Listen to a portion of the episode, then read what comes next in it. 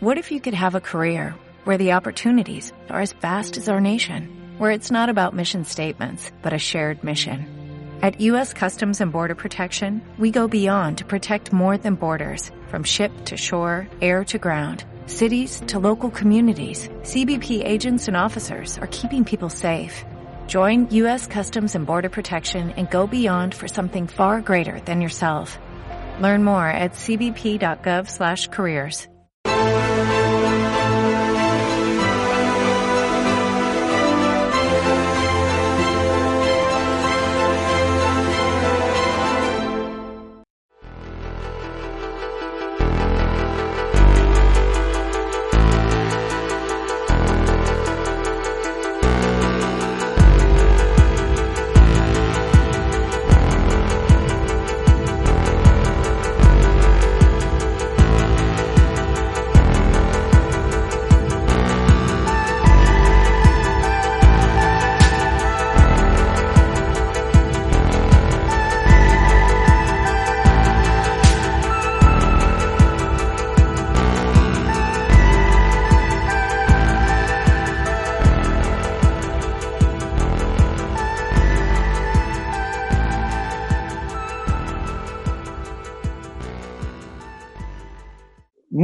espectadores de Estado Alarma. Es sábado 15 de agosto, esto no se grabó ayer, con lo cual podrán entender que no me he ido de vacaciones ni siquiera en el puente de agosto, donde prácticamente todos los españoles han tomado unos días de vacaciones, incluido nuestro presidente fake del gobierno, que ahí sigue, ¿no? Yéndose de vacaciones después de estar en la mareta, pues está en Doñana a pesar de la segunda oleada de la pandemia que ha obligado al gobierno a reaccionar pero claro, el gobierno se está cebando contra los locales de ocio nocturno, está criminalizando un sector que mueve muchísimo dinero, que genera economía, que genera miles y miles de puestos de trabajo y la verdad es que es una auténtica vergüenza que se criminalice a unos profesionales que durante esta crisis del coronavirus han intentado por todos los medios controlar los aforos, reservar eh, a sus clientes mesas asignadas para guardar las distancias de seguridad, tratar de, contra, tratar ¿no? de, cumplir con las autoridades sanitarias, con las recomendaciones. Y la verdad que yo he podido estar en algunas de esas discotecas y me quito el sombrero, porque el esfuerzo que han hecho ha sido vasto. Es cierto que en algunas ocasiones, pues algún descerebrado se puede quitar la mascarilla, puede incumplir las medidas de seguridad, la distancia de seguridad, pero claro, no se puede criminalizar a todo un sector, no se puede tratar de explicarle a los españoles que la culpa es de, de los chavales jóvenes, de que la culpa es de los empresarios de ocio nocturno, que son muy irresponsables, cuando estás dejando de entrar a miles y miles de inmigrantes irregulares cada día a través de nuestras costas españolas sin decir nada. Ese sí que es el verdadero foco de contagio y no locales de ocio nocturno donde se están tratando de guardar la medida de seguridad y que ahora se ven obligados a echar el cierre y a irse al paro, a tener que convocar nuevos ERTE y yo les adelanto que esta industria de ocio nocturno lo va a pasar muy mal. Ya han anunciado que se van a querellar contra el gobierno y sobre todo por la estigmatización ¿no? de este ejecutivo que trata de echarle la culpa cuando están mirando para otro lado, cuando entran inmigrantes irregulares del Magreb todos los días, a plena luz del día, la Guardia Civil no está haciendo nada y no porque la Guardia Civil sea una incompetente, sino porque no recibe órdenes de interior. Estamos viendo cómo esos focos de contagios están viniendo principalmente de comunidades de inmigrantes, de temporeros, de inmigrantes irregulares, y la verdad es que es una auténtica vergüenza. Yo le mando un fuerte abrazo a todos los profesionales del sector del ocio nocturno, del sector de los conciertos, que han tratado de dar el do de pecho, han tratado de estar a la altura de circunstancias, han tratado de abrir incluso perdiendo pasta, porque muchas de esas discotecas han abierto simplemente por el hecho de mantener a alguno de sus clientes, por el hecho de mantener la economía a flote, por el hecho de dar trabajo a sus profesionales y ahora ven cómo el gobierno de un día para otro decide decretar el cierre de los locales de ocio nocturno. Yo no seré la persona que diga que esta medida está bien o mal. Lo único que digo que si toman una medida tan dura contra un sector, deberían hacerlo también contra el sector de las pateras, porque ahí no vigilan el aforo, ahí no vigilan la distancia de seguridad. Y me parece muy mal que se criminalice a estos empresarios del ocio nocturno cuando tenemos un vicepresidente del gobierno se ha saltado la cuarentena hasta en cuatro ocasiones, no ha mantenido las medidas de sanidad, ¿no? El protocolo sanitario en los días peores de la pandemia. Es cierto que estamos viviendo una segunda ola que los datos de contagios son peores de los que nos están contando el gobierno y la comunidad autónoma, que hay que tomar medidas, pero yo insisto, no se puede criminalizar a todo un sector. Lo que debería haber hecho el gobierno es pedirle a las policías locales, a los ayuntamientos, a la comunidad autónomas que extremasen la vigilancia sobre esos locales de ocio nocturno, porque ¿saben qué va a pasar? Que estos chavales jóvenes se van a buscar la vida, van a seguir saliendo, van a hacer botellones, van a hacer lo que les dé la gana y ahí sí que no se van a respetar las medidas de seguridad, no van a llevar mascarillas, van a hacer fiestas privadas, ya la están haciendo en villas privadas y eso es lo que hay que evitar. Con lo cual, ¿se debería haber cerrado los locales de ocio nocturno? Yo tengo mis dudas. Lo que tengo claro es que no se puede criminalizar a todo un sector, no se puede echarle la responsabilidad de esa segunda ola de la pandemia, porque yo con mis propios ojos he podido estar en discotecas donde se han guardado las medidas de seguridad escrupulosamente, donde había personal diciéndote, diciendo a los clientes insistentemente que hay que ponerse la mascarilla, con lo cual se podrían haber tomado otro tipo de medidas, inspeccionar más los locales de nocturnos, sancionar más a los que incumplen la ley, pero otra vez secuestrar una parte de la economía, porque parte del turismo viene a España también ha traído por esa oferta de ocio nocturno. Ahora se ha encargado el turismo, con lo cual es una decisión complicada, están de acuerdo la mayoría de todas las comunidades autónomas. Yo insisto, no digo que no sea una medida acertada, pero digo que se podría haber buscado un término medio para salvar un sector que se merece tantas ayudas cómo está destinando el gobierno a los inmigrantes para favorecer su convivencia, a países terceros, como está haciendo el gobierno con la industria del cine, con los actores de la ceja, con los eh, colectivos LGTBI, con los colectivos de feministas radicales. Si ayudan a esos chiringuitos, ¿por qué no estáis ayudando a un sector que genera miles y miles de puestos de trabajo?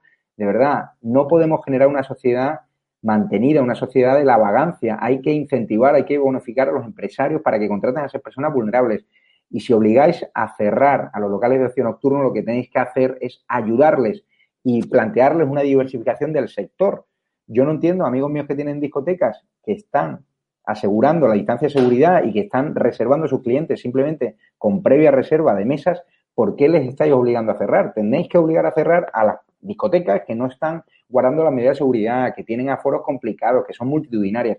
Pero las discotecas donde están haciendo un esfuerzo por diversificarse, por ofrecer otro tipo de ocio, tenéis que ayudarlos. Con lo cual, es una medida que podría haber sido acertada si se hubiese explicado mejor y si no se hubiese aplicado la generalidad, porque los bares de copas y discotecas que estaban cumpliendo la legalidad y que no son focos de contagio deberían haber seguido abiertos, a lo mejor limitando un poquito el horario, redoblando las inspecciones, pero me parece una auténtica vergüenza. Hoy vamos a tener a Alejandro Entrambas-Aguas, a Eurico Campano, a Roberto Centeno y a Rodrigo Villar, que Rodrigo Villar tiene una cara de, funeral. No sé si es por los nuevos datos del coronavirus o por el cierre de las discotecas que usted me cuenta un pajarito que, que, bueno, que alguna de Madrid ha quemado no en esta etapa, sino antes de la crisis del coronavirus. Bueno, mm, la verdad es que estoy bastante disgustado con, no solo con esta última medida del gobierno, sino, sino con todas, ¿no? Con todas las que, las que ha estado eh, llevando a cabo desde, desde hace meses, ¿no? Eh, yo creo que lo que comentabas de, este tema de las discotecas, yo mm, en este tema tengo que decir dos cosas. En primer lugar, eh, para entender el ataque del gobierno hacia este sector, hay que tratar de entender el concepto de clase esta gente tiene desarrollado en la cabeza. Para ellos, el sector del ocio nocturno, de las discotecas y demás, como decía Juan Carlos Monedero en uno de sus programas, es un sector de los pijos, de la gente rica, de la gente que se va eh, a tomar copas eh, de forma frívola y, demás. Entonces, eh, para ellos, hay, o sea, para entender esto, hay que entender la idea que ellos tienen de concepto de clase. Después, estoy totalmente de acuerdo contigo y es una de las cosas que yo quería comentar, que no se puede generalizar eh, con una medida así. No se puede, por ejemplo, tratar de la misma manera a una discoteca que está en Salou o que está en Ibiza o que está en Mallorca o que está en, Tarifa, eh, discotecas muy grandes que a lo mejor es cierto que, que, se puede en algún momento, porque es que es imposible controlar eso, saltar alguna medida eh, con un, por ejemplo, bar de copas modesto de un pueblo de Cuenca o de Albacete que, que tampoco van a dejar fumar en las terrazas. Eh, entonces, vas a prohibir, por ejemplo, a la gente de, de ciudades pequeñas de provincia mm, poder ir a su bar de copas de toda la vida, que es el único entretenimiento muchas veces que hay en, esto, en, pueblos y demás. Voy a, voy a saludar ya a Urico Campano, que tengo la sensación de que es más de garitos de copas, de bar de copa que de discotecas, ¿no? Pues eh, así es, pero bueno, ya desde que teníamos 20 años, Javier, muy buenas tardes a todos, éramos siempre mares de, de, bares de copas, incluso respetando escrupulosamente siempre la legalidad de aquellos que cerraban a las 2 o a las 3 de la mañana y luego, pues bueno, eh, podíamos cerrar la puerta y quedarnos pues un ratito más, por supuesto, charlando animadamente y sin molestar a nadie.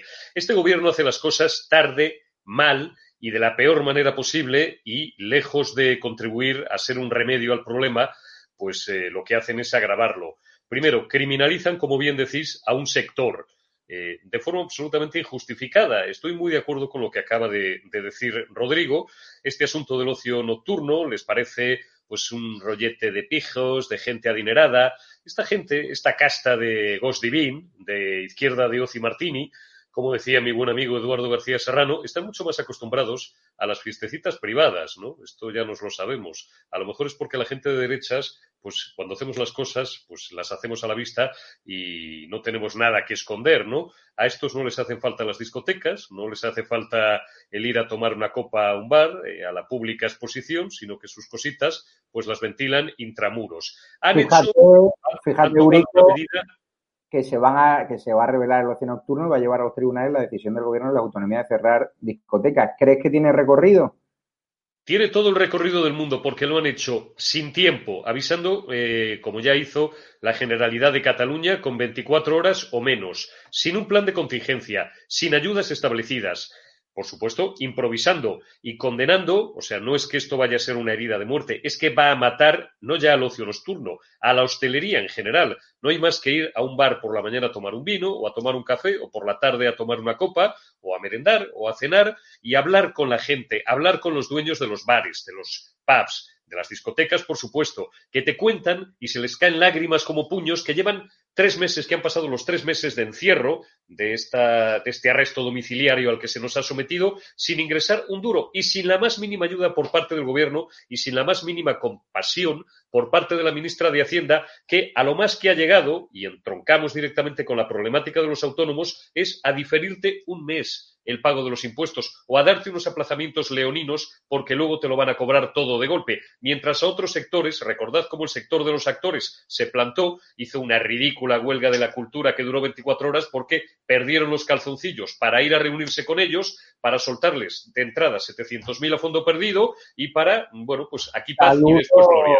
Saludo a Entrambas Aguas, Alejandro, el crack de OK Diario, una persona que me hace especial ilusión, al cual estáis viendo en, los papeles de Entrambas Aguas, que tiene un follón montado, del cual vamos a hablar en breve, porque ha destapado una presunta relación del presidente boliviano, del expresidente, que ahora eh, se va, sigue ahí bajo el huracán de la justicia, con una menor de edad, luego nos comentará, pero claro, Alejandro, aquí hoy leo en Confidencial una información muy interesante que es que dice un auto del Tribunal Superior de Justicia del País Vasco de este mismo viernes que tumba las limitaciones del horario al ocio nocturno en Euskadi, que no son significativos los brotes en discotecas y pubs. Es un fallo que puede dar alas al sector. O sea, el gobierno decide cerrar una actividad que genera miles de puestos de trabajo cuando la justicia ya dice que no son significativos los brotes y cuando están entrando por la puerta de atrás y a plena luz del día un montón de inmigrantes irregulares para luego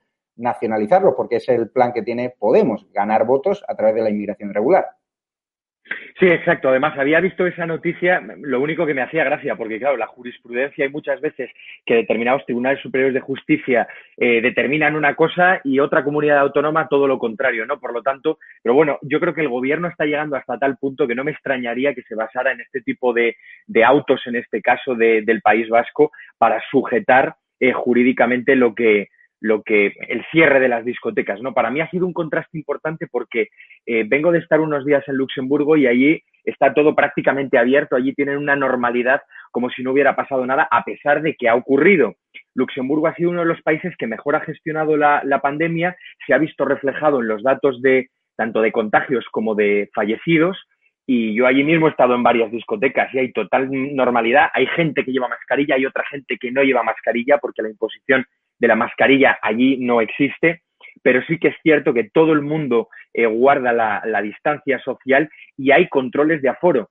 Y mm, por poneros un ejemplo, es que Luxemburgo es un sitio en el que esos controles han funcionado, están funcionando porque no ha habido ningún cierre y por lo que yo tengo entendido no hay previsto ningún cierre. De Luxemburgo me fui a Barcelona, que fui de donde llegué ayer, y claro, ahí el contraste sí que sí es brutal. Toda la zona de la Barceloneta, que es donde están gran parte de las discotecas en, en lo que es la ciudad de Barcelona, eso está completamente cerrado. Y claro, me llamaba la atención a lo que, a lo que hacías referencia antes, Javier. Eh, la gente que iba a las discotecas, sobre todo en esa zona que está masificada por turistas, a pesar de la situación en la que estamos, por mucho que las discotecas estén cerradas, van a seguir bebiendo. Y el problema es el botellón lo van a hacer en toda la playa de la Barceloneta, que es una de las más turísticas, y el asunto es que el botellón no empieza a las 12 o a la 1 de la madrugada, que es cuando la gente suele ir a las discotecas, sino muchísimo antes. Empiezan a beber a las 6, 7 de la tarde, se arman unos escándalos brutales hay algo que has dicho antes, como que este fallo del Tribunal Superior de Justicia del País Vasco podría ser usado por el gobierno. Yo, todo lo contrario, va a ser utilizado por el sector de ocio nocturno, porque ese fallo lo que dice que los brotes no está claro que no son significativos de que procedan de los locales de ocio nocturno. Es un fallo que puede servir a los propietarios de garitos, de discotecas, para decir al gobierno de un día para otro más obligado a cerrar cuando ya he contratado un montón de personas para esta temporada de verano. ¿Quién les va a pagar esa reparación a estos negocios que se van a la quiebra? Pues ahora van a tener Tienes razón.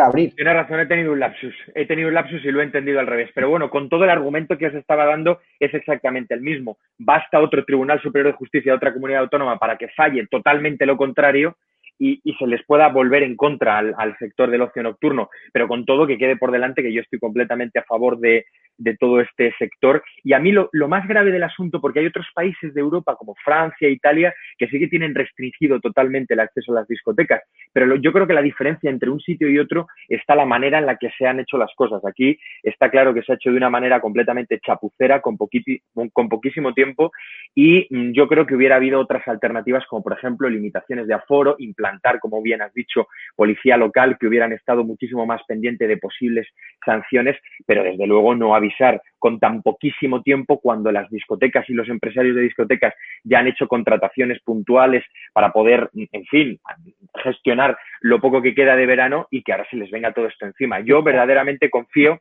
en que mm, vayan a la justicia y que pongan todas las cartas encima de la mesa.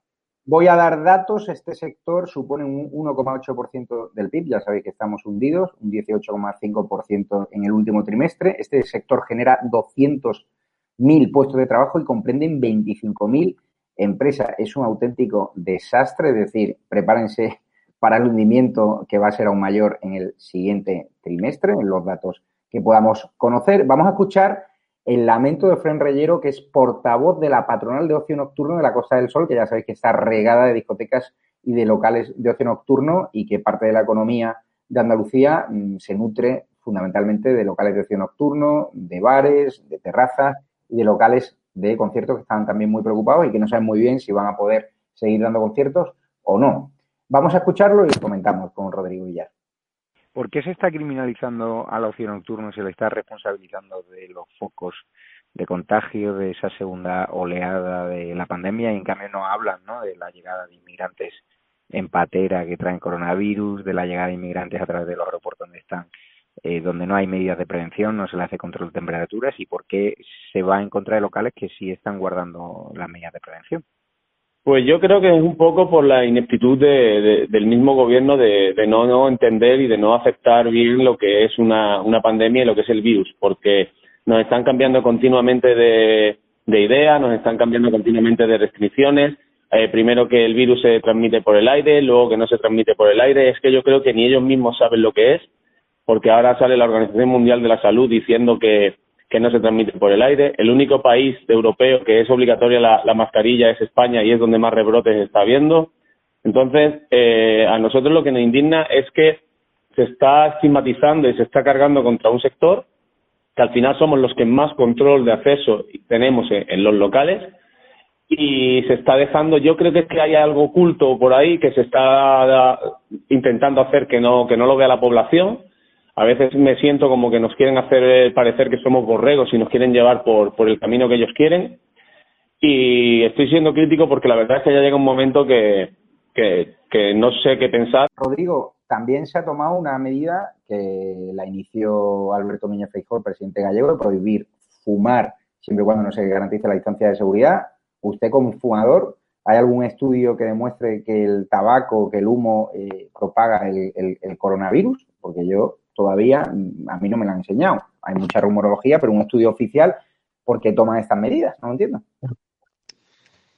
No hay ningún estudio, por lo menos que yo haya visto, y yo estoy todo el día metido en medios de comunicación, en, redes sociales y demás, y yo no he visto que haya ningún estudio que simplemente con echar el, humo, ¿no? El, eh, del tabaco te pueda contagiar el coronavirus. Eh, lo que hay que hacer es simplemente, como bien decían los, especialistas, es mantener la distancia, pero la distancia hay que mantenerla fumando o no fumando. O sea, es que eso, eso es así y eso es de cajos. Eh, ¿Cuál es el tema con, con, Galicia, con el resto de España y demás? Que lo que han hecho es, mm, o sea, hacer una prohibición, prohibir, prohibir, prohibir. Tú no puedes meter al Estado en todos los ámbitos de la vida del ciudadano. Tú no puedes intentar regular la vida de las personas, es algo mm, prácticamente imposible y la gente va a acabar harta. Entonces, lo que hizo Núñez Feijóo, que me da igual que sea del PP, pero mm, ha tomado una medida que, a mi parecer, es una medida propia de un gobierno socialista. Eh, exactamente lo mismo que dijo el ministro de Sanidad. Eh, ¿Qué pasa? Que, como yo decía antes, ahora en un pueblo, en una ciudad de provincia, no tampoco van a dejar fumar a la gente, a los paisanos en, su terraza. En una ciudad como Madrid, es que España no es Madrid, es que España no es Barcelona, es que hay muchas ciudades pequeñas, es que hay muchos pueblos pequeños. ¿Qué pasa? Que a un paisano que está en su terraza del bar de su pueblo no le van a dejar fumar un cigarro porque te viene la Guardia Civil. Es que es algo de locos. No, tú no puedes estar prohibiendo, prohibiendo, prohibiendo todos los ámbitos de la vida del ciudadano. Es que lo del tema de las discotecas, por ejemplo, eh, lo, que, lo que tienen que hacer es hablar con los empresarios. Tú no puedes coger y de la noche a la mañana cerrar todos los locales, porque eso es prohibir y eso es propio de un gobierno social comunista. Están inspeccionando los locales de ocio nocturno, han prohibido ya su actividad a partir de la semana que viene, están inspeccionando los aforos, pero lo que no está inspeccionando el gobierno, lo que no está recibiendo orden de la Guardia Civil es para perseguir la inmigración irregular. Yo tengo amigos que son agentes que están completamente indignados porque es que las imágenes se repiten día tras día y ayer veíamos en redes sociales unas imágenes en las costas de Cádiz de cómo llegaba una avalancha de inmigrantes irregulares, de, además del Magreb, donde están registrando focos de contagio muy importantes. A esto no les hacen PCR, tampoco a los inmigrantes que entran a través de barajas. Es decir, cierra las discotecas, pero no extremas la vigilancia en tus costas, en tus fronteras terrestres, barra libre, no sometes control de temperatura a nadie, en los aviones la gente está viajando prácticamente sin mascarilla, con pedirse una Coca-Cola en Iberia suficiente. Vamos a ver este vídeo porque me parece increíble que esté produciéndose esto. Mira, Sabá. ¡Hostia, cómo corren! Esto es Ciclana, eh, esto es Petri. Mira, mira, mira cómo van Parmelia. Van Parmelia a Petri. Van para todo incluido del media Fantipetri. Mira, mira, mira, mira, mira, mira, mira, mira, mira, mira, mira, mira, mira, mira. Corre, llamar a Guardia Civil, tío. Mira, mira, mira, mira, qué fuerte, tío. Hostia, colega. Mira, mira, mira, mira, mira, mira. Parmelia Fantipetrizo.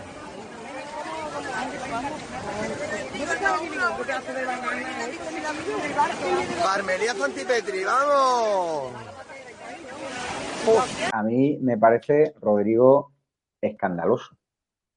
es algo absolutamente concurrida donde hay niños, están entrando inmigrantes irregulares todos los días. Y estos son los que vemos de día. Imagínate de noche, es que estamos dando una imagen a nivel internacional. Yo no veo esto en las costas alemanas, en las costas francesas, ni siquiera en Italia. Bueno, es algo absolutamente inaceptable, es un absoluto despropósito esta riada continua de inmigración ilegal. Eh, Europa, es cierto que tenemos una responsabilidad con nuestras antiguas colonias. Eh, estos países fueron antiguas colonias europeas Lo que pasa es que a esta gente, a esta pobre gente, que al final son personas, tenemos que ayudarles en, en, sus países de origen, no desde aquí. Aquí ellos están entrando en nuestra casa y primero el gobierno es responsable de sus ciudadanos, es responsable de sus conciudadanos, de sus nacionales. Entonces eso tiene que quedar bien claro y, las, y, la, y la economía y las medidas que haya que tomar las tienen que tomar primero con los de su casa y después con los de fuera. Pero es que a esta gente que viene la tienen que ayudar en sus países de origen. Y es que hay que cortar los reclamos, pero ya, hay que cortar los reclamos que hacen que esta gente venga a Europa. La educación pública, la sanidad pública, las viviendas sociales, eso fuera para las personas que vienen de forma ilegal. Voy con Eurico. ¿Qué sientes cuando ves estas imágenes? Las vemos en Cádiz, las vemos en Almería a mí yo tengo amigos que son agentes de la Guardia Civil, que son suscriptores del, del, programa, que dicen, no nos eche la culpa a nosotros, es que nosotros no recibimos órdenes para atajar esa inmigración irregular. Hay puerta abierta. ¿Tú crees que hay una estrategia en el gobierno para nacionalizar a estos inmigrantes irregulares, para traerles a través de la paguita? ¿Sabes cuál es la estrategia, Javier? Que no hay ninguna estrategia. Tú y yo compartimos un buen número, vamos, la Guardia Civil, en fin, que además siempre es una de las instituciones más valoradas, como todo el mundo sabe, en todas las encuestas basta coger el histórico del CIS por todos los españoles, sienten rabia, sienten impotencia porque no reciben las órdenes adecuadas.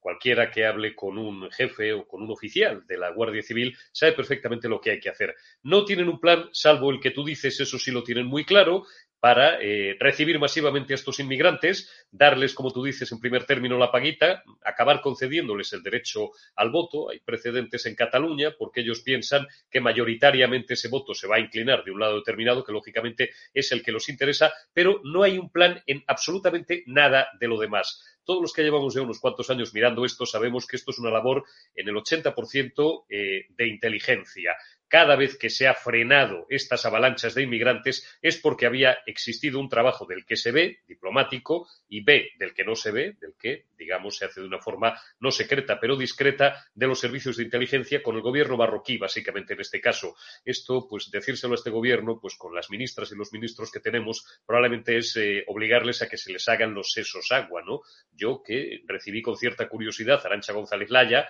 cada vez que la oigo, y anoche puse un Twitter un poco intenté ser simpático, ¿no? Con unas recientes declaraciones suyas, no hay apenas vida inteligente en el gobierno y mientras tanto, pues el gobierno marroquí se cachondea abiertamente de España y nos envía cada vez más inmigrantes, cada vez más inmigrantes. De repente, pues hay dos personas a lo mejor relacionadas con los servicios de seguridad del Estado que van allí y negocian al más alto nivel, ofrecen algo de dinero y de repente, oh, maravilla, dejan de venir inmigrantes dos meses. Pero lo cierto es que el riesgo por ir a lo que nos interesa a todos y lo que le interesa a la gente es real. Están entrando miles de personas sin ningún tipo de control mientras se derriba sectores económicos tan importantes como el ocio nocturno, como la hostelería, como el comercio y se les condena a la miseria, mientras aquí, por puras razones, como tú bien dices, de propaganda y de política, no se hace absolutamente nada. Y están afectando a los ciudadanos y a las fuerzas de seguridad. Cuidado con la cámara que se está moviendo para la siguiente ronda. Alejandro entre ambas aguas. En OK Diario habéis estado contando eh, durante estos meses cómo se están moviendo inmigrantes por parte interior sin aplicarle las pruebas PCR. Tú conoces muy bien Bolivia, has estado allí destapando la financiación irregular y otros escándalos del gobierno bolivariano de Evo Morales, las conexiones con Neurona, las conexiones con Podemos, y están entrando muchos bolivianos que es un país muy azotado ahora por el coronavirus. Tú has hablado directamente en Bolivia, esto es un escándalo. ¿Qué opinan de que en España estén llegando inmigrantes bolivianos a través de barajas sin ni siquiera tener los test rápidos, sin que se les apliquen esas pruebas de prevención y que ya se sepa, por ejemplo, que en Murcia uno de los focos de contagio fue un inmigrante boliviano que llegó a través de barajas? Pues mira, mm, paralelamente a todo esto y además de manera contradictoria, Bolivia fue uno de los primeros países que mm, impuso una cuarentena cuando vio todo lo que se les podía venir encima, todo lo que estaba ocurriendo en Europa. Fue de los primeros países latinoamericanos que cerró sus fronteras cuando todavía España no lo había hecho y cuando España tenía ya miles y miles y miles de muertos, pues Bolivia ya tenía ya había impuesto a toda la gente que llevara mascarilla y guantes cuando apenas tenían tres, eh, tres mm, fallecidos por coronavirus, ¿no? Y en cuanto a lo que me dices de bolivianos que hayan venido a España, pues continuamente. Lo que pasa es que eh, durante un lapso temporal por orden del gobierno de Bolivia, se han prohibido viajes tanto para entrar a Bolivia como para salir, principalmente para venir desde Bolivia hacia Europa. Y sí que es verdad que cuando, justo antes de que se impusiera esa restricción, uno de los vuelos que llegó procedente de la ciudad de Santa Cruz, pues sí que es verdad que trajo a una persona eh, que posteriormente viajó a Murcia porque era donde vivía, una inmigrante, y, bueno, produjo un foco de, de contagio de coronavirus. Pero, por ejemplo, hace menos de una semana ha venido un vuelo también procedente desde Santa Cruz y sí que es cierto que para salir de Bolivia, pues han obligado prácticamente a todos los pasajeros a llevar no solo mascarilla y guantes, sino prácticamente a ir vestidos dentro del avión como si fueran un buzo y no podían quitarse ese traje especial durante las 12 horas y media que, llega el que dura el vuelo hasta que llegaron a, al aeropuerto de, de Barajas. ¿Cuál fue su sorpresa cuando ya hablé con ellos? Bueno, que es que lo único que les hicieron fue tomarles la temperatura y exigirles una prueba que se, que se, que se tenían que haber hecho en Bolivia, pero mm, con 10 días de antigüedad. Por lo tanto, si se hubieran contagiado el día de antes de salir de Bolivia, hubieran llegado aquí a España contagiados y nadie se hubiera dado absolutamente ninguna cuenta. Yo hablé con ellos, como te digo, con algunas de las personas que viajaron y les extrañó que lo único que les hicieron fue tomarles la temperatura. Es decir, han podido venir, venir personas infectadas y no saberlo nosotros hasta dentro de unos días cuando haya nuevos rebrotes y se sepa que han venido desde Bolivia. Pero la situación allí es totalmente catastrófica, no por la gestión del gobierno, porque insisto, yo creo que está siendo muy buena. Lo que ocurre es que allí no hay una disciplina social, hacen realmente lo que les da la gana y, en fin, mm, va a tener un, un recorrido bastante complicado.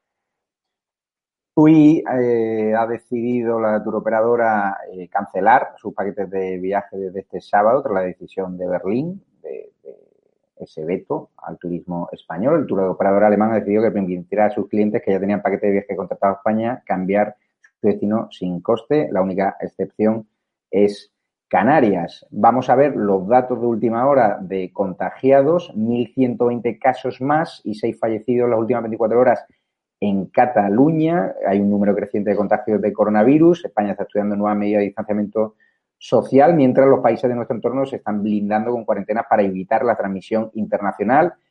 Es una realidad que la epidemia está acelerando con el auge de casos y muertos en Cataluña, Madrid y País Vasco, a pesar de que la propaganda social comunista trata de decir que todo es culpa de Isabel Díaz Ayuso y que el aumento de casos se está registrando solo en el gobierno del PP en la Comunidad de Madrid, cuando vemos los casos de Aragón, vemos los casos de Cataluña y vemos los casos de País Vasco que no gobierna precisamente el Partido Popular. Pero fíjense, hubo una campaña electoral hace muy poquito en el País Vasco. Pedro Sánchez nos vendió la burra de que habían derrotado al coronavirus, ese discurso triunfalista escrito por el propio Iván Redondo y esta es la realidad. Vamos a escuchar ese vídeo y lo comentamos con Rodrigo Villar porque es que nos toma por tontos.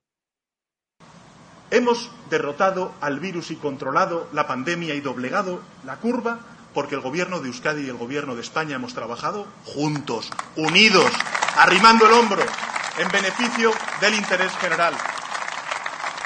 Rodrigo, ¿se puede mentir más a sabiendas? Porque en el momento que se hacen esas declaraciones ya la segunda oleada de contagio ya se empezaba a percibir en el ambiente. Fernando Simón decía estos días que no puede decir si habrá una segunda oleada, como si sí, como si no. Es decir, ahora deja todo en el aire, este personaje nefasto de este gobierno, en el cual hay indecentes en este país que se ponen camisetas con, con su cara. Yo ya he dicho que su cara solo la pondría ni la pondría en el papel higiénico de, mi casa. Me parece una auténtica vergüenza. ¿Qué te parece que tengamos un presidente del gobierno que sigue mintiendo, que sigue de vacaciones? Bueno, yo creo que, perdón, yo creo que, eh, vamos a ver, este gobierno mm, no pasa nada porque siga mintiendo. Eh, los socialistas y los comunistas eh, no paran de mentir, pero es que han encontrado la libertad para poder hacerlo, porque nadie les dice nada, porque mm, no hay actuaciones en su contra, porque mm, la gente, el ciudadano medio, eh, al fin y al cabo, pues está eh, pues idiotizado, está pues aburguesado, eh, está de alguna manera pasivo, impasible, que le da un poco igual la política. Entonces ellos en eso han encontrado la libertad de alguna manera para hacer lo que quieren para robar, para eh, pueden tener corrupción, pueden mentir, etcétera, y no pasa nada. También es un, es un hecho cultural en nuestra sociedad que la izquierda puede robar con impunidad y no es tan grave un caso de corrupción en la izquierda o que la izquierda mienta como que lo haga la derecha. ¿Por qué? Porque el ciudadano medio en, en, España eh, percibe un caso de corrupción, de ladronicio, de robo y demás en la derecha, por ejemplo, como algo abominable. Eh, percibe que, por ejemplo, que hay un caso de corrupción en el PP eh, como un, rico asqueroso del PP que está robando al pueblo, pero si lo hace alguien de izquierdas, bueno, no es tan grave porque es un defensor del pueblo, es un Robin Hood y no es tan grave que lo haga, ¿no? Entonces ellos han encontrado de alguna manera una libertad en, en este hecho, en poder mentir, en poder engañar a la gente. Vamos a escuchar la opinión que le he preguntado esta mañana a Roberto Centeno por el cierre de discotecas y también por otro tema que voy a introducir ahora y que sacó ayer Alvise en un tuit, la fotografía de Pablo Iglesias con una siniestra personaje relacionada con la FARC, con el narcotráfico y, con la guerrilla que tanto daño hizo a Colombia. Vamos a escuchar a Roberto Centeno y volvemos en un ratín. Muy buena, Roberto Centeno. Quería preguntarle por su opinión por esa decisión drástica de cerrar las discotecas y en cambio no prohibir la inmigración regular. Bueno, no es que no prohibir, sino no no tratar de controlarla porque estamos viendo imágenes en Cádiz completamente lamentables. ¿Qué tal te encuentras? Bueno, bien. Eh, la verdad es que eh, estamos en lo que estamos. Tenemos un gobierno que ha hecho la peor gestión de la pandemia de todo el mundo civilizado, ¿eh? de la OCDE, de la Unión Europea, ¿eh? y ahora está haciendo la peor gestión económica. Entonces, eh, y en cuanto ha podido, en cuanto ha podido, se ha mm, quitado el tema de en medio y se lo ha soltado a las autonomías. Y cada uno lo está haciendo un poco de su padre y de su madre.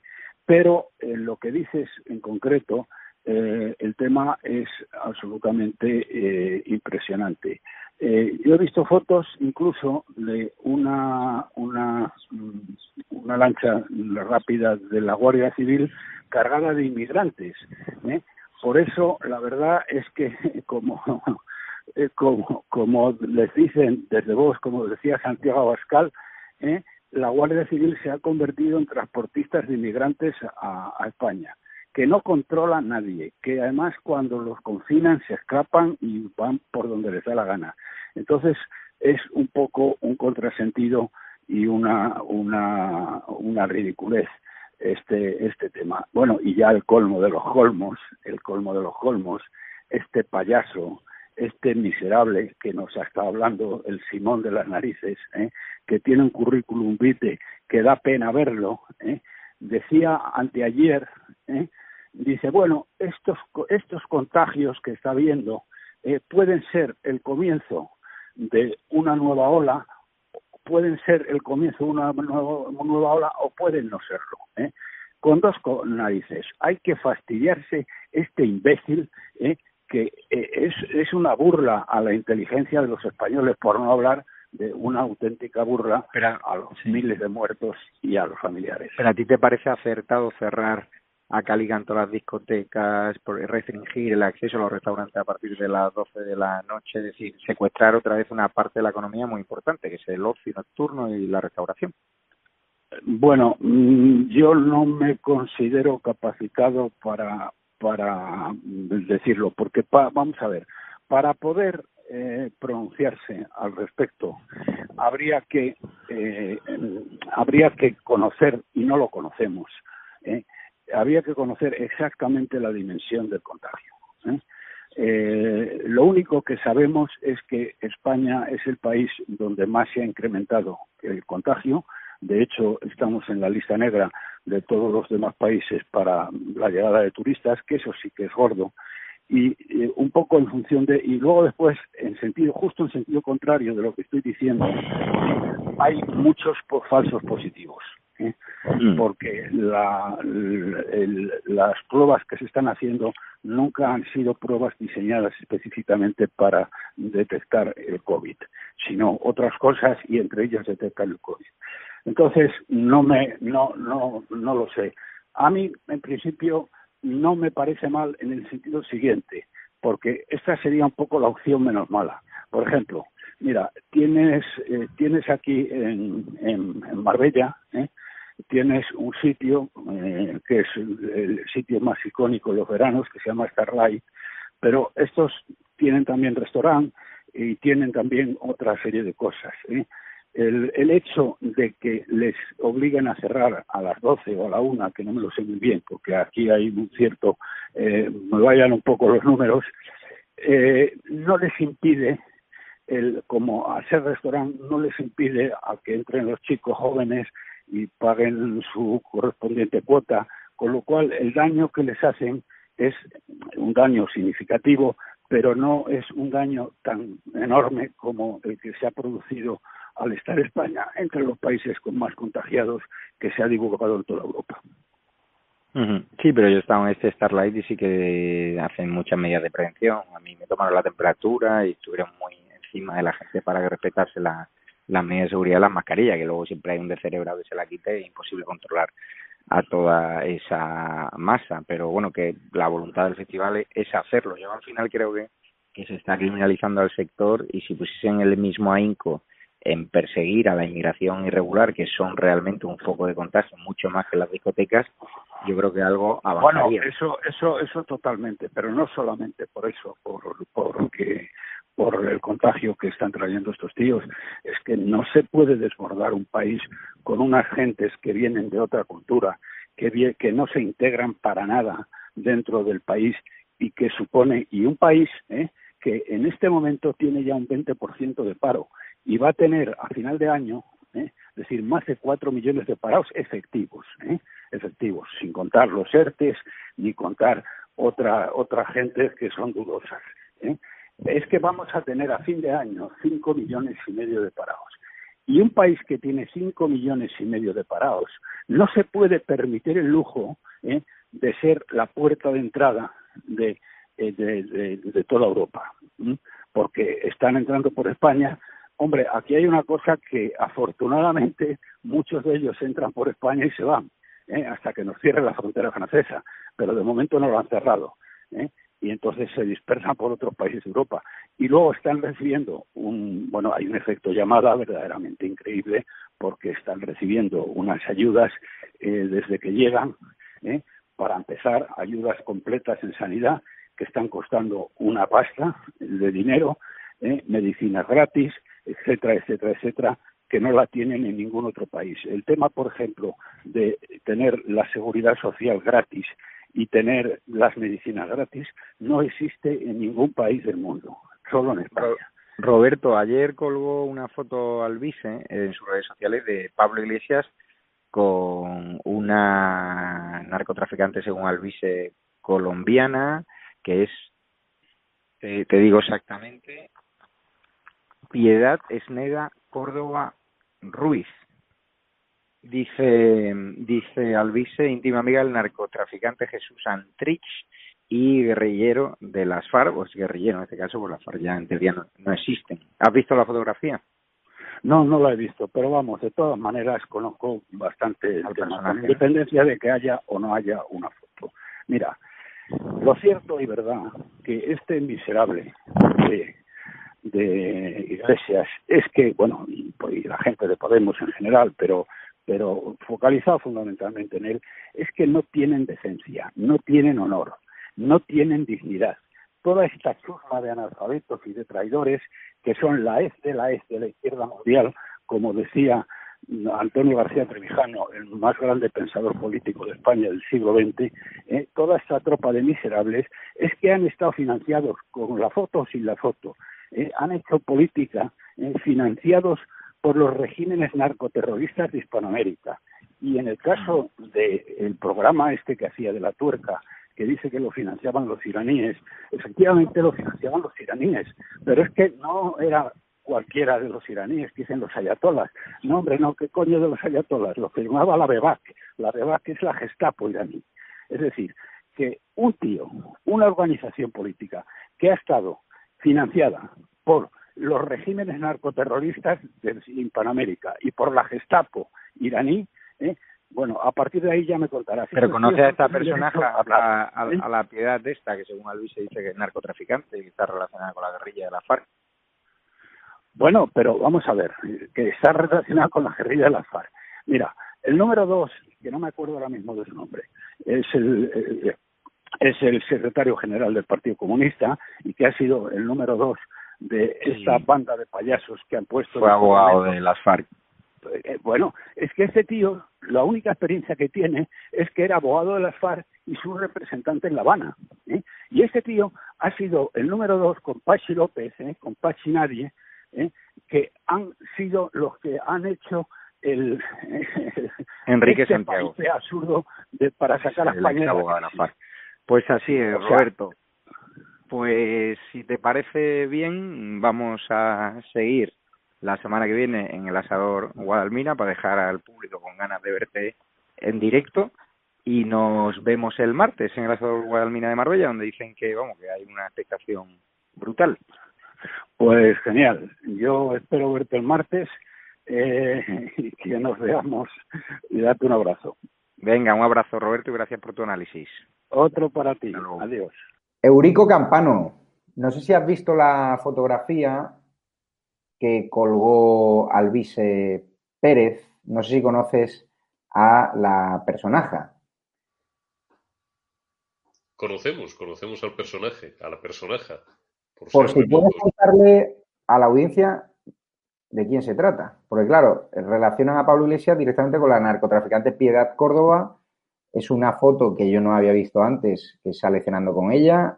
Según Alvise Pérez, tiene vínculos con la guerrilla, con las FARC, con el narcotráfico, y habla más otra vez de las siniestras relaciones del líder de Podemos con la narcoguerrilla, con el narcoterrorismo y con países donde no se respetan los derechos humanos. Bueno, eh, tengo la sensación, vamos, tengo la sensación, como tú sin duda y, y como muchas personas que llevamos años, vuelvo a repetir mirando esto, de que esa foto es la primera de una sucesión de fotos que al que van a dejar sin dormir es a Pablo Iglesias. Tiene esto mucho que ver, pero no es el objeto del debate de hoy, con la salida por propia voluntad y porque le ha dado la gana, ahí estamos viendo la foto, ahí estoy viendo la foto, del rey emérito y con ese ataque brutal que ha hecho no ya a la monarquía, Podemos, sino a la más alta institución del Estado y al corazón de los servicios de seguridad del Estado, los que se encargan de que España siga siendo una democracia y un Estado de derecho.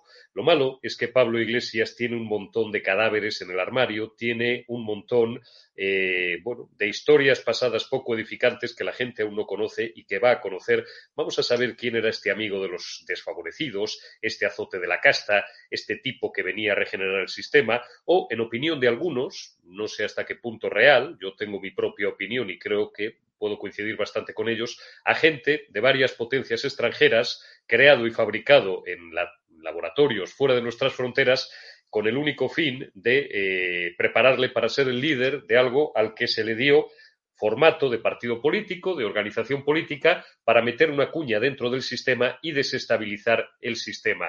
Están suficientemente acreditados, lo ha hecho el compañero Eduardo Inda en reiteradas ocasiones en OK Diario, la financiación irregular, los pagos recibidos, por cierto, creo que ni una sola de las, querellas que interpusieron estos sujetos eh, se ha fallado en contra del periodista, en contra de Eduardo Inda, los pagos que han recibido de potencias extranjeras, básicamente de Venezuela y de Irán, Venezuela es un narco régimen, como sabemos, de la peor especie, que mata, tortura y ametralla no ya a los disidentes, sino a las pobres gentes que hacen cola en los supermercados del régimen de Irán, que vamos a decir, un régimen en el que se ahorca, por cierto, a los homosexuales. Y tengo la sensación de que Pablo Iglesias va a terminar sentado en el banquillo, no por alguna de las causas pendientes que tiene ahora mismo, esto es el aperitivo, eh, acabará imputado y además ya te digo que dentro de pocos días o de pocas semanas, ya lo verán ustedes, o por el caso de esta, la veintitantos, como la llaman ya, agente o exagente de los servicios secretos marroquíes, de DINA, de la financiación, presunta financiación irregular de su partido,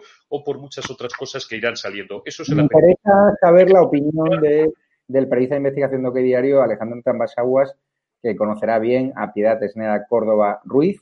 Nació en Medellín, narcotraficante según Alvise, e íntima de Jesús Santrich, guerrillero y narcotraficante colombiano. ¿Te ha sorprendido esta fotografía o viniendo de Pablo Iglesias ya no te sorprende absolutamente nada? Bueno, viniendo de Pablo Iglesias no me sorprende absolutamente nada. Yo siempre he dicho que el peor enemigo de Pablo Iglesias es él y su hemeroteca. sea, ¿cuántas veces eh, habremos reproducido vídeos de él de barbaridades que decía en la tuerca y que ahora, pues en fin, eh, son realmente contradictorias a su actual discurso. Esta fotografía yo creo que, como, como habéis dicho, es el principio de, de, muchísimas más que se irán conociendo. A mí no me extraña en absoluto, porque en Bolivia yo estuve con gente que me probó documentalmente como Pablo Iglesias estaba fotografiado, comía, cenaba en los mejores hoteles de lujo de la ciudad de La Paz y de Santa Cruz en Bolivia con gente que a día de hoy está en la cárcel, como por ejemplo el exministro del Interior boliviano Carlos Romero, que fue mano derecha de, de Evo Morales. No me extraña en absoluto. Y con respecto a esta mujer, pues hombre, la verdad es que mm, revisando un poco su biografía, sus antecedentes políticos y demás, pues tiene bastantes, bastantes cosas en las que se parece con Pablo Iglesias. Por ejemplo, esta mujer vivió durante muchísimos años de, de la política, su última etapa fue senadora allí en Colombia y cuando la pagaron el finiquito, lo que hizo fue comprarse eh, un megacasoplón allí en Colombia, ¿no? Por lo tanto, en eso por lo menos se parece a, a, Pablo Iglesias. Y otra de las cosas que me llama la atención es, bueno, pues las compañías de esta, de esta señora, porque el hecho de que mmm, esté continuamente con narcotraficantes, con gente vinculada a las FARC, pues no es que sean muy amigos, es que ella algo tendrá que ver. Y sobre todo, una de las acusaciones más graves eh, que se la hizo a esta mujer fue cuando la detuvieron Mm, la policía allí en Colombia tras una denuncia a los servicios secretos por cobijar a un narcotraficante. Por lo tanto, en fin, yo creo que Pablo Iglesias ya bastante tiene con lo que tiene, ¿no? Pero, Pero fíjate como Alberto Núñez de Feijó,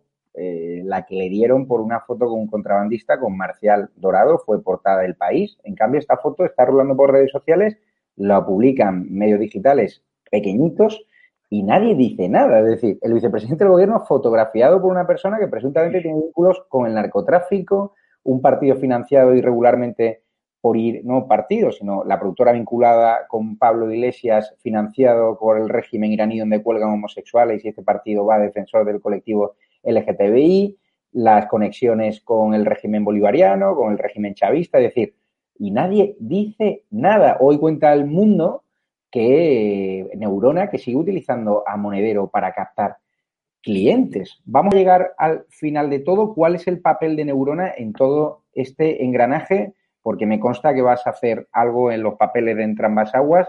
Porque claro, Neurona ahora mismo la justicia española le tiene en el punto de mira y se están hablando de contratos simulados, de contratos de asesoría que nunca se hicieron. Por si puedes adelantar algo.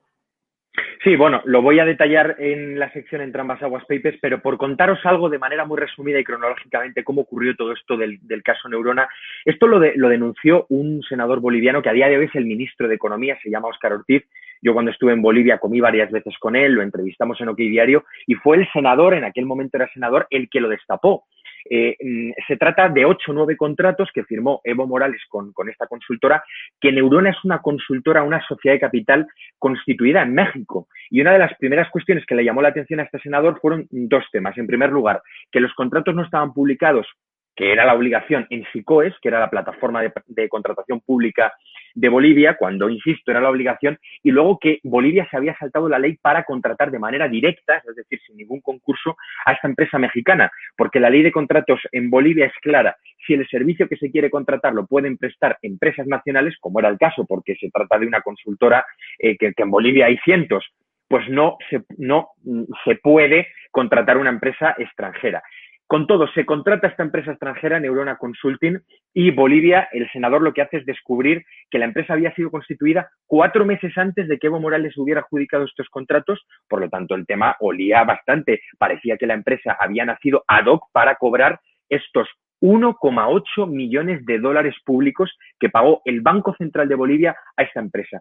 ¿Qué es lo que se descubre? Que el dueño de Neurona Consulting es íntimo amigo de Monedero, que Monedero y el, eh, y, el dueño de Neurona Consulting se van continuamente de fiesta, se reúnen cuando se van a Bolivia y ahora conocer que el abogado de Podemos, el exabogado de Podemos, dice que estaban usando mmm, Neurona para simular contratos y que Monedero era comisionista de todo esto, pues la verdad es que a mí no me sorprende en absoluto. Se conocerán muchas más cosas, insisto, en la sección de Entrambas Aguas Papers os contaré mucho más detalladamente eh, la vinculación de Podemos con esta consultora, pero yo auguro muy mal futuro porque todo esto acabará aflorando. Otro de los temas que vas a hablar en tu sección, que es de las más escuchadas en estado de alarma y del cual me siento orgulloso, es tu exclusiva que eh, ha caído como un misil en Bolivia. Si estuviésemos en un país serio, un país normal, ahora mismo los grandes telediarios estarían abriendo con ello.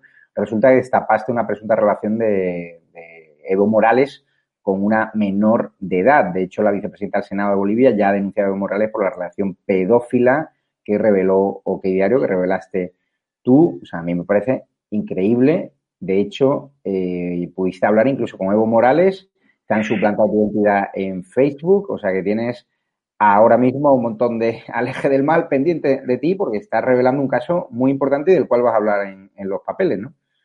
Bueno, efectivamente, lo contaré con todo lujo de detalles. La conversación que tuve con Evo Morales la pondremos en la sección para que lo puedan escuchar todos toda la audiencia de estado de alarma. Pero bueno, sí, ha sido un auténtico escándalo. Yo llevo vacaciones unos días, pero bueno, este tipo de cuestiones son exclusivas que, que te llegan y que es imposible poderlas guardar para la vuelta de vacaciones y, y, lo hemos publicado, lo publicamos esto hace cuatro días, ¿no? A mí lo que me llegó fue eh, una investigación que se está realizando en el Ministerio del Interior de Bolivia eh, a Evo Morales por haber mantenido una relación sentimental que sigue a día de hoy con una chica que hoy tiene 19 años, pero que hace cinco años, tal y como determinaron los investigadores, tenía 14, que fue cuando comenzaron la relación. Entonces nosotros lo que hemos publicado que diario ha sido ese informe policial secreto, hasta el momento era secreto, y eh, bueno, ha tenido una repercusión brutal. Eh, también hemos eh, publicado el, el, el, contenido de mensajes de WhatsApp entre Evo Morales y esta joven, solo hemos publicado una pequeñísima parte. Seguiremos publicando a lo largo de la semana y la verdad es que ha sido una, una bomba informativa que ha tenido una repercusión que verdaderamente me ha sorprendido. En Bolivia me han llamado todos los medios de comunicación, he entrado en dos televisiones en Argentina, se han puesto en contacto conmigo desde la BBC en Miami, en México también.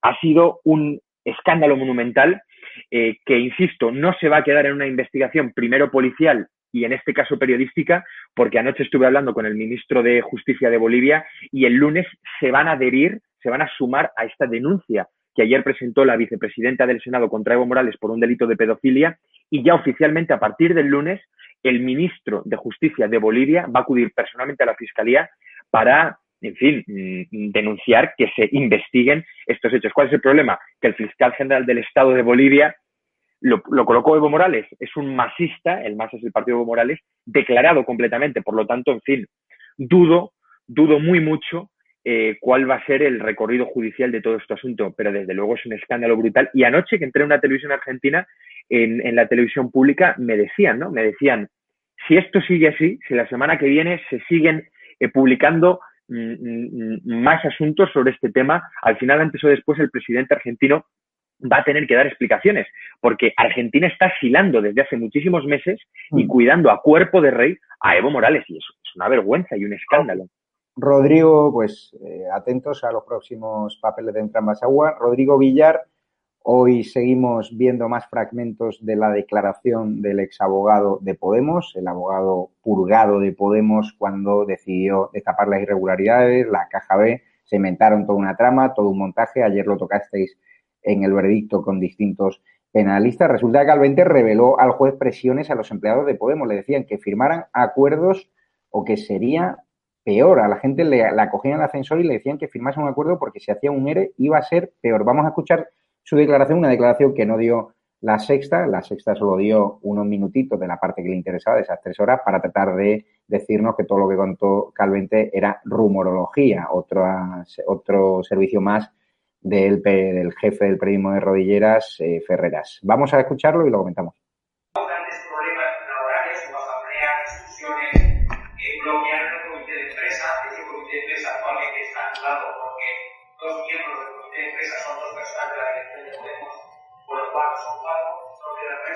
Trabajadores, uno de ellos de baja laboral, que es Miguel Serrano.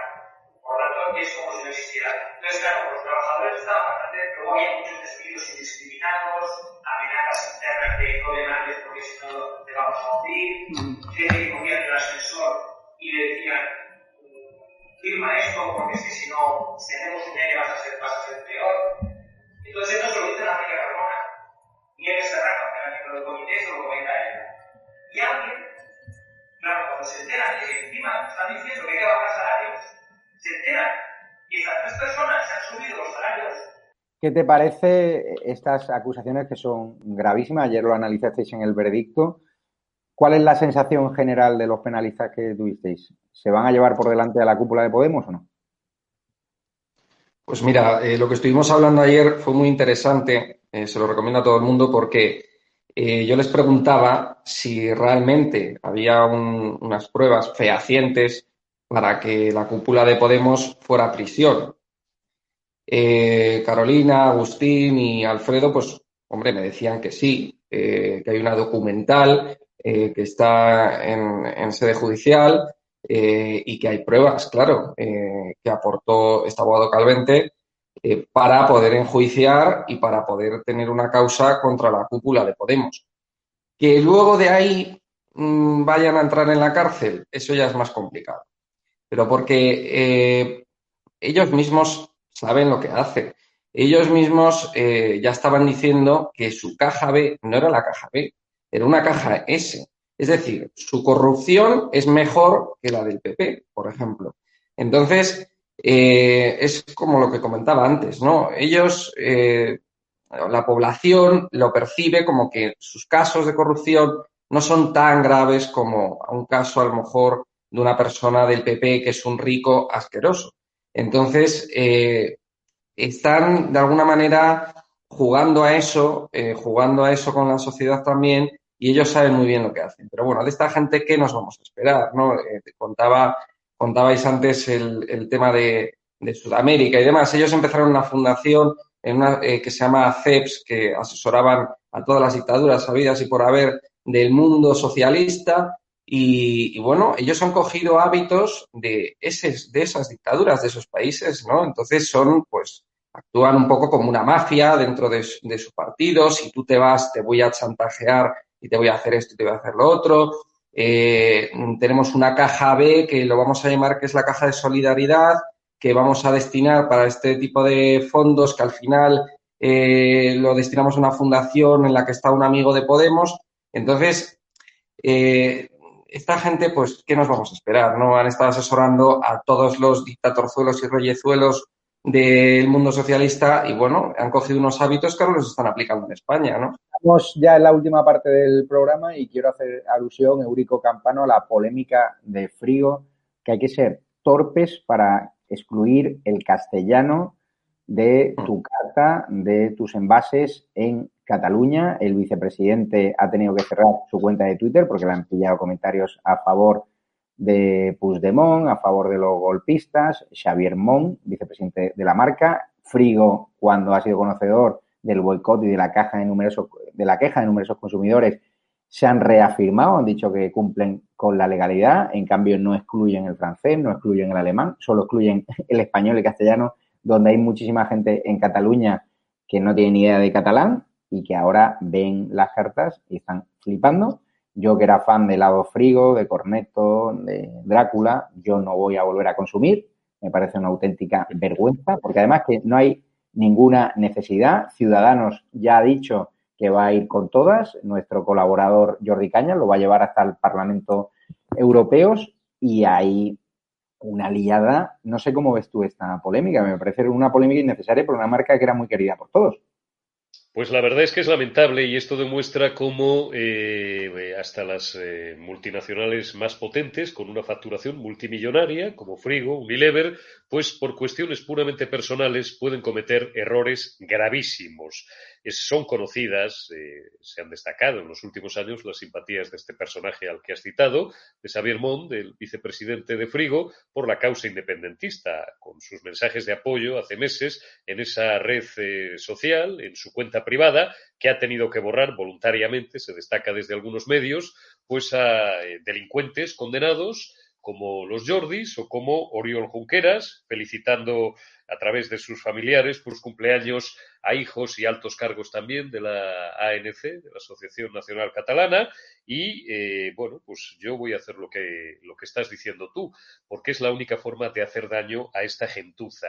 Dejar de consumir, en este caso, los productos que nos ofertan mientras se ríen de los españoles y la iniciativa de Jordi Cañas la prestaremos gran atención porque está muy bien tirada, probablemente incluso incumpliendo la legalidad vigente. No olvidemos nunca, y nos doy la boca de repetirlo, que el castellano, según la Constitución española, es la lengua oficial del Estado. Todos los españoles tienen el deber de conocerla, el derecho a usarla y añado yo, por supuesto, el derecho también de que, bueno, pues en los productos, como tú dices, a los que más cariño teníamos, como en este caso una conocidísima marca de helados, ya no voy a repetir más su nombre para no hacerles una publicidad que no merecen, pues tengamos que retirarlos de nuestras costumbres y de nuestros eh, hábitos, ¿no?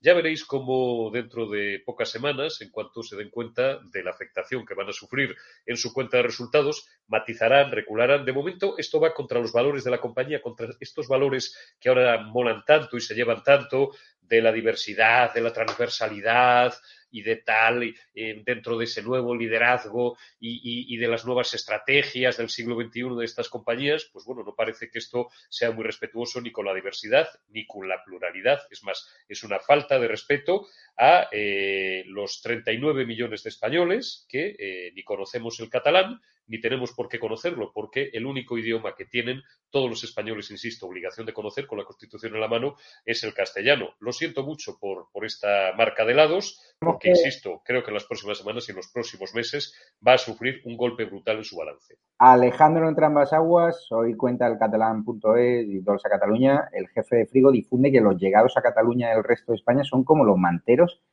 de hoy. Ha tenido que cerrar su cuenta de Twitter, la red social está ardiendo, también están iniciando boicots contra medios como esta alarma, contra medios eh, como Que Diario, porque consideran que estamos haciendo mal. Yo es que no estoy llamando al boicot de nada, yo simplemente yo como consumidor no voy a consumir ni un solo producto que apoye el golpismo, que apoye a unos delincuentes y yo en mi libre elección lo voy a hacer. Si ustedes quieren hacer lo mismo, genial. Yo no voy a llamar al boicot a nadie, pues es una decisión personal. ¿Tú a qué marcas de lado te has pasado? Pues mira, eh, no sé qué decirte, porque antes de ayer en Barcelona tuve un incidente en la, en la heladería Rocambolesque, que lo hay en prácticamente toda, en toda España, que es del prestigioso chef Jordi Roca, eh, porque al parecer todos los sabores los tenía, tenían muchísimos sabores, 20 o 30, y los tenía todos en catalán, el letrero en catalán. Entonces le pedí al, dependiente que me lo tradujera, porque hay determinadas palabras que más o menos podemos entender lo que significan, pero otras no. Y el tipo se molestó bastante y bueno, le hice traducir los 20 o 30 sabores que tenía para decidir qué lado eh, me quería comer. Eh, yo eh, sinceramente creo que es un error por parte de Frigo que mm, ahora hemos conocido el escándalo, ¿no? Yo desconocía que, que uno de los directivos se había ya pronunciado a favor de Puigdemont y de todo el separatismo catalán pero mm, hasta el momento, por lo menos desde el año 2017, cuando ocurrió el referéndum ilegal, Frigo no fue una de esas empresas eh, catalanas que se pronunció completamente a favor de, que Cataluña se separara de España, o mejor dicho, de que se produjera esa votación ilegal, ¿no? Por lo tanto, yo creo que esto es un error pésimo, eh, de, sobre todo de, comunicación, ¿no? Porque son ganas de mm, realmente olvidarse de todos los que no hablan catalán y de toda la gente que no vive en Cataluña. Em, realmente tienen dos opciones, o rectificar o aguantarse con toda la gente como tú, Javier, o como yo también, que a partir de ahora, si me tomo un helado, desde luego no va a ser frigo. Eh, podría haberse tratado de un error, pero no pienso que, sea así precisamente por las declaraciones de, este directivo de, la empresa. Sí que fue un error, por ejemplo, o mejor dicho, una mala interpretación, lo que ocurrió hace un par de años en, en Cataluña, sobre todo en las tiendas de Zara, cuando sobre todo yo creo que esto lo hicieron los independentistas para desprestigiar a Mancio Ortega, fue difundir las imágenes de que Zara estaba envolviendo la ropa que cada cliente se compraba con un lacito amarillo, con una pegatina con un lacito amarillo.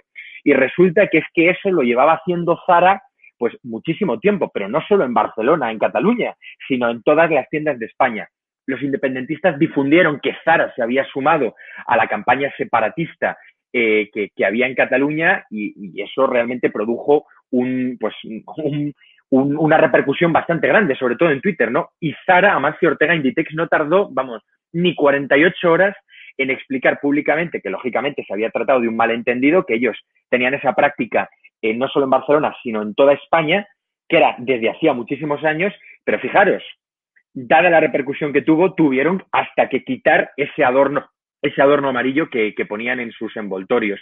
Por lo tanto, yo creo que es una pena que, que, que, se suiciden de esta manera, ¿no? Porque yo creo que no está el horno para bollos para que ninguna empresa a estas alturas y con las consecuencias económicas del coronavirus, pues tenga ganas de que, mm, de que no vayan clientes o de que tenga menos clientes, ¿no? En este caso yo creo que se lo han ganado a pulso.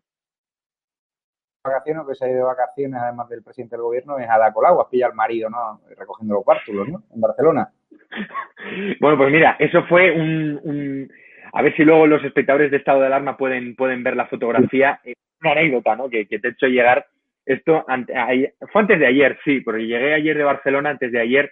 Eh, yo es que casualmente tengo mucha familia en Barcelona, tengo casa en Barcelona, voy muchísimo a Barcelona y casualmente mi casa es, yo vivo en la misma manzana que Ada Colau, por lo tanto me encuentro a los escoltas cada vez que voy, me la encuentro a ella, me encuentro al marido y cerca de, de mi casa tenía aparcado el marido el, coche y antes de ayer le pillé subiendo los bártulos, las maletas, las bicicletas al coche y mientras él cargaba su coche particular, que es un coche muy, muy modesto y muy antiguo y, y muy sucio, por cierto, eh, con maletas y con, y con bicicletas a la Colau estaba en la esquina, en las esquinas de las calles Sicilia con Córcega, con el coche oficial, eh, dentro esperando a que el marido cargara las maletas en el coche eh, eh, particular. O sea que supongo que, se habrá ido de vacaciones y llevará ya dos días de vacaciones a la Colau con la que está cayendo en Barcelona. La Colau, muchísimas gracias Alejandro en Trampas Aguas.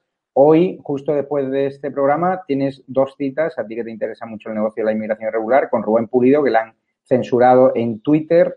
Varias ONG se han puesto de acuerdo, han empezado a boicotearle, a reportarle masivamente, porque él está denunciando que detrás de esa falsa solidaridad de algunas ONG, que realmente es un negocio, pues se esconde un lucrativo negocio traficando con seres humanos y donde lo que menos importa es la solidaridad y si la billetera de gente como Soros, de gente como Oscar Campos y, y, y gente de, de, ese estilo y de esa calaña del Open Arms. Luego, a las once y media de la noche, entrevistón que le hago a Enrique Riobó, el ex socio televisivo de Pablo Iglesias, la persona de la televisión del canal 33 que permitió que Pablo Iglesias empezase a difundir con el dinero de Irán la tuerca allí.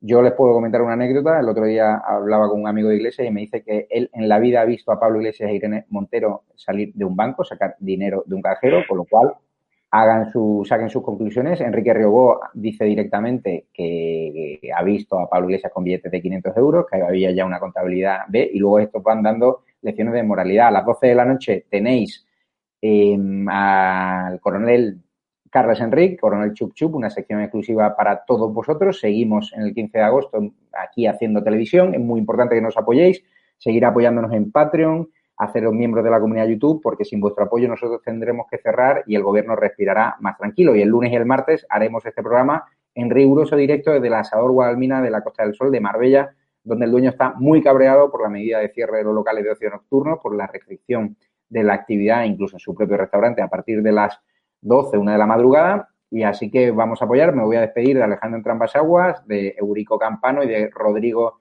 Villar. Muchísimas gracias a todos. Gracias por haber estado aquí en este día festivo. España os lo agradecerá y el presidente del gobierno pues dormirá hoy un poquito menos tranquilo y también Pablo Iglesias.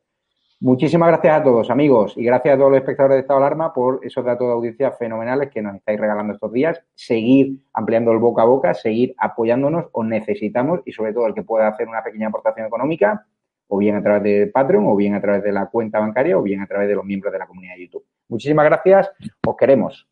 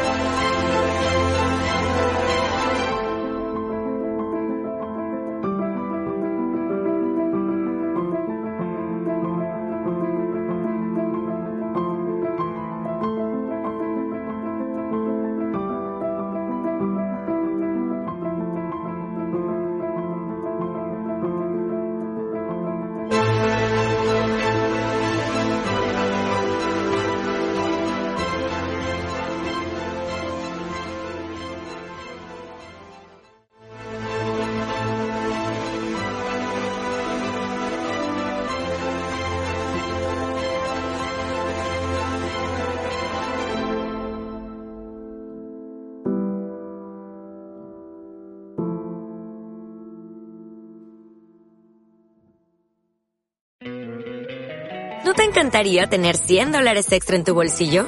Haz que un experto bilingüe de TurboTax declare tus impuestos para el 31 de marzo y obtén 100 dólares de vuelta al instante. Porque no importa cuáles hayan sido tus logros del año pasado, TurboTax hace que cuenten. Obtén 100 dólares de vuelta y tus impuestos con 100% de precisión. Solo con Intuit TurboTax. Debes declarar para el 31 de marzo. Crédito solo aplicable al costo de la presentación federal con TurboTax Full Service. Oferta sujeta a cambios o cancelación en cualquier momento.